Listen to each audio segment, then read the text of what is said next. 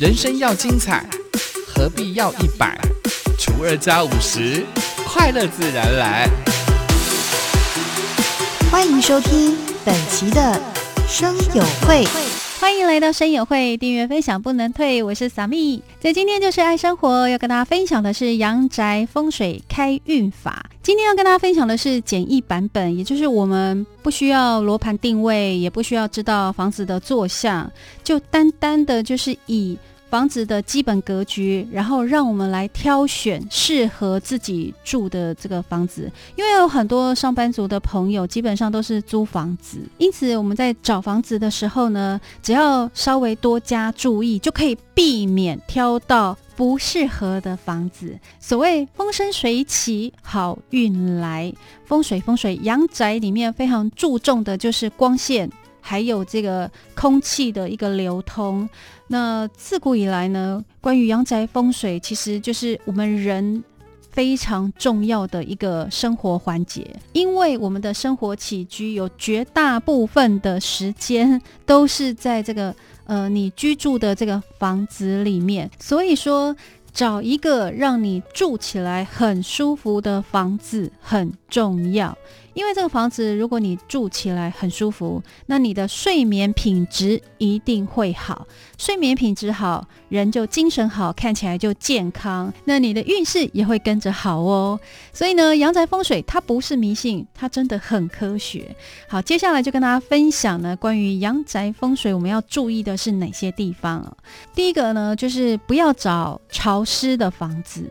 呃，其实我觉得在找房子的时候，你一定要相信自己的直觉。其实每个人都有先天的直觉。如果你走进这个房子，就觉得有一股霉味或有湿气，那就代表这个房子。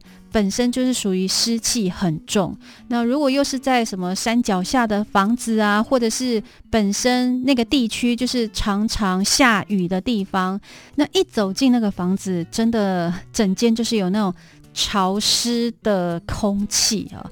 如果说长期居住在潮湿的一个环境里面，其实会影响到我们的身体健康，所以呃，关于潮湿的环境，真的要避免挑选哈。好，第二个就是避免呃开门见灶，灶就是瓦斯炉。如果你大门一打开，马上就看到瓦斯炉的话，这个房子真的也要避免了，因为开门见灶呢，其实会让你的财运不顺，事业不顺，除非呢房东愿意帮你加工。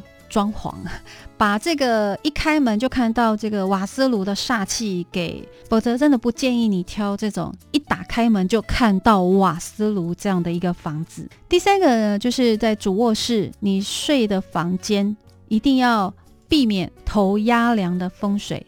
好，什么叫做头压梁的这个风水呢？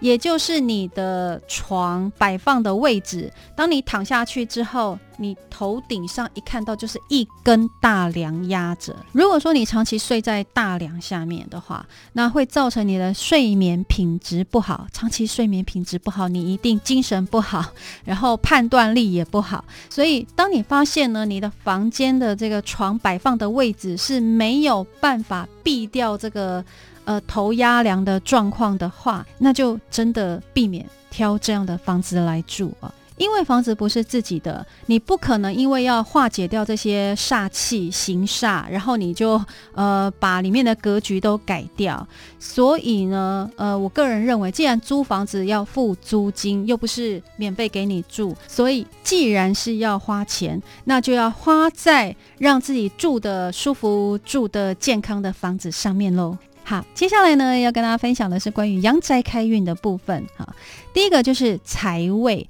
我们大门一打开的对角那个角落是固定的财位，那既然它是财位，因此你想要增进你的财运的话，在这个财位的部分，你就可以催旺它。那催旺它有很多方式啊，比如说摆一个这个聚宝盆，或者是这个时来运转，还有放这个太阳灯，让。这个财位呢，保持一个明亮的一个状态。那么，就算你不想摆聚宝盆，请记得财位的这个地方呢，你一定要保持它的明亮干净。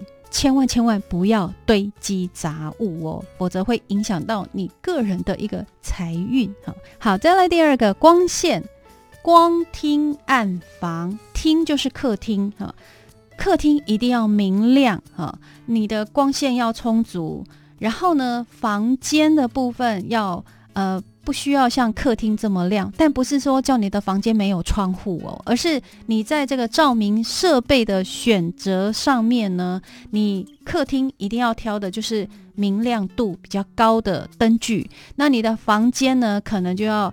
比较舒服的灯具，也就是让你进到这个房间呢，就是很舒服、放松，想要休息这样一个状态。所以阳宅上常说呢，光厅暗房，也就是这个意思。好，再来第三个就是我们的厕所的马桶，在阳宅里面呢，常常就会讲是马桶要压胸向吉，压胸方向吉方。